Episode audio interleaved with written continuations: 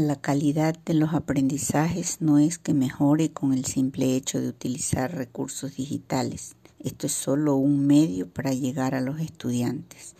Los actores principales en el contexto educativo son los docentes, estudiantes y colaboración de los padres de familia, para lo que deben de contar con habilidades tecnológicas para así llevar a cabo una adecuada clase y lograr los aprendizajes requeridos.